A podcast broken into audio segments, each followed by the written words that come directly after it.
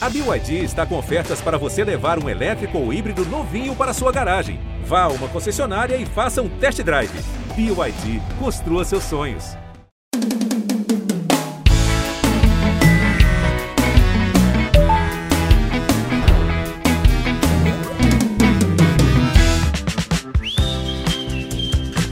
Fala, meus potes, que eu ainda não perdi a tampa. Como vocês estão? Sejam bem-vindos ao Posso Mandar Áudio, o melhor podcast para se ouvir antes de ir para um date marcado pela sua mãe e que te faz refletir se era mesmo que eu devo me submeter a um encontro marcado pela minha progenitora, que tem como ideal de beleza a dupla milionário e José Rico. Fica aí a reflexão, porque é só aqui no meu podcast que você escuta ciladas amorosas que os famosos passam e pensa. Acho que eu não tenho dinheiro para pagar o mesmo terapeuta que a Cláudia Raia, depois de passar uma humilhação num date. Mas eu vou ficar o quê? Vou ficar em casa, amor, vendo meu filme favorito pela quinquagésima vez, mas com o coração sem grandes ferimentos. Olha que lindo! Posso mandar áudio salvando vidas? Ai, tasca aplauso, por favor, editor. E no episódio de hoje vamos falar daquela situação um tanto quanto constrangedora. Aquele momento que você é pego com a boca na botija, revirando os olhinhos, cantando para subir mas por alguém da sua família. Ai, que constrangimento! Que vontade de cavar um buraco e se esconder enquanto veste a sua roupa e reflete se essa vai ser uma humilhação maior do que quando seu ex chegou na frente de toda a escola com um buquê de flores pedindo para vocês voltarem. Ah! E o nosso convidado de hoje provou o sabor amargo dessa humilhação. E o pior de tudo, ele foi flagrado por um membro de uma família que nem era dele e que não tinha nem passado um Natal junto para criar intimidade. que coisa maravilhosa! Ou seja, hoje nós vamos ouvir a história de um date cheio de vergonha alheia, do jeito que a gente gosta. Por isso, eu quero que vocês se divirtam com o áudio dele, que como ele mesmo fala, é hétero, mas é top e que também é conhecido por muitas mulheres por aí como o último romântico desse Brasilzão, o ex-BBB Gustavo Marcengo. Oi, Dani, tudo bem? Gustavo falando. Posso mandar um áudio? E o nome do episódio é Pai de Aluguel.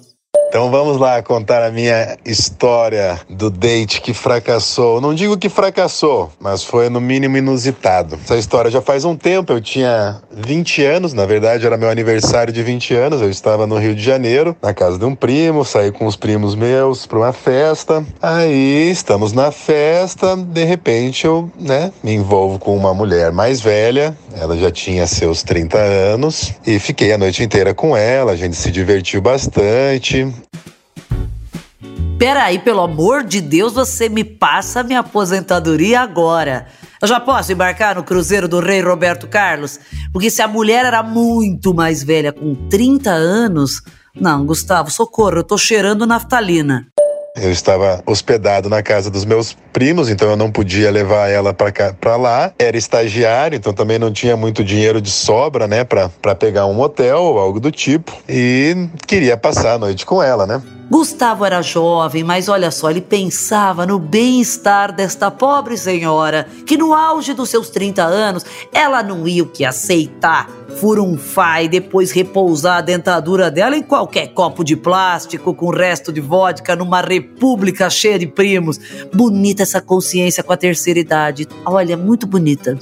Então, ela já tinha me contado que tinha filho e que o filho dela estava em casa, mas depois de tanto convencimento, ela cedeu e falou: "Então vamos lá para casa, só que o meu filho está lá, algum problema? Ele tá com a babada". Eu falei: "Mas ele tá sozinho lá?"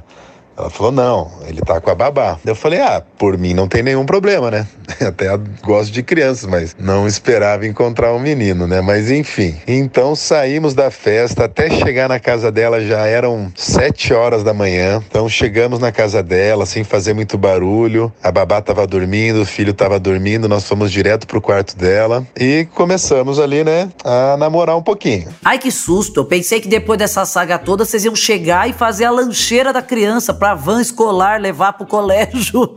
Na hora que tava começando a ficar bom, que o negócio esquentou de vez, eu só escuto o barulho do trinco da porta. Pá, pá, mãe! É! Eu falei, puta merda. E ela falando, continua, continua. Eu falando, mas não dá para continuar, né? Vai ali e pede pro, pro teu filho, sei lá, né? Ver o que ele quer, coloca ele no quarto, enfim. Então a gente deu uma pausa ali, eu deitei na cama. Falei, não, agora, agora aceitei que não tem mais nada, né? Não dá, não tem mais clima pra, pra sexo, né? Então agora vamos Vamos aproveitar o piazinho aqui. Comecei a brincar com ele, brinquei de aviãozinho, dei café na boca dele. Vixe, virei, tive um dia de pai ali. Aí nesse mesmo dia eles iam viajar, né? E eu, eles estavam na Barra da Tijuca, casa do meu primeiro em Copacabana, então eles iam passar por lá. Peguei uma carona com eles. E quando ela me deixou na casa do meu primo, o, o menininho começou a chorar, Dani, porque ele achou que eu ia viajar junto com eles. Ele já tinha criado um, um afeto por mim e eu criei por ele também. O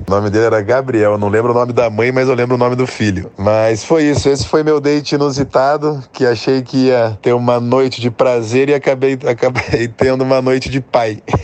mas foi muito bom, foi muito legal. Um beijo, Dani. Ah, meu Deus, eu amei. Eu amei que ele sabe o nome da criança. Ele só sabe o nome da criança. E ele não lembra o nome da mãe do menino. Peraí. Então, se você se chama Gabriel, manda um áudio aqui pra gente, por favor. Vamos fazer esse reencontro. Eu sei que a gente é um programa assim de date, mas também queremos saber dessa relação amorosa de pai e filho. Eu achei fofo demais. Viu aí, gente? Às vezes vocês estão procurando só um grande amor, mas encontram um pai ou uma mãe de aluguel pro seu filho. Olha que bonito. Por isso, manda esse áudio para aquele seu amigo que tá querendo alguém para compartilhar as despesas da criança, levar no parque que aparecer nos eventos da escola e de repente te dar umas férias da função de mãe ou pai por uma semaninha. Olha que vantagem! Gustavo, sério, você é muito legal. Obrigada por mandar seu áudio, eu adorei a sua história e que você continue sendo esse romântico inabalável que você é. E mãe do Gabriel, que a gente não sabe o nome, manda um áudio pra gente, pra gente entender o outro lado dessa história também. E é isso, minhas belezuras do Posso Mandar Áudio. Muito obrigada por estarem comigo em mais um episódio do nosso podcast. Eu espero vocês na quarta que vem, no G-Show, Globoplay ou na plataforma de áudio que você preferir. Posso Mandar Áudio é um podcast produzido pela Farra, finalizado pela Mandrio Áudio, com direção de André Brandt, produção de Rosa Tax, roteiro de Sté Marx e edição de Lucas Araújo. Beijos! Menina, agora tá explicando é por isso que o Gustavo teve tanta paciência lá na casa de vidro com a Larissa. Ô, oh, gente, porque eu inventei um monte de mentira e eu fui falando umas coisas da minha cabeça e acho que o Gustavo só pensando, ei, vamos brincar, olha o aviãozinho, lá dentro eu vou eliminar ela. Mas aqui eu tenho paciência, ele já tinha treinado. Ele é romântico e ele também tem jeito com criança. Laís está ouvindo esse áudio? Eu espero que sim. Bens a Deus, minha filha. Olha, já corre e já pode engravidar, amor. Nós vamos adorar.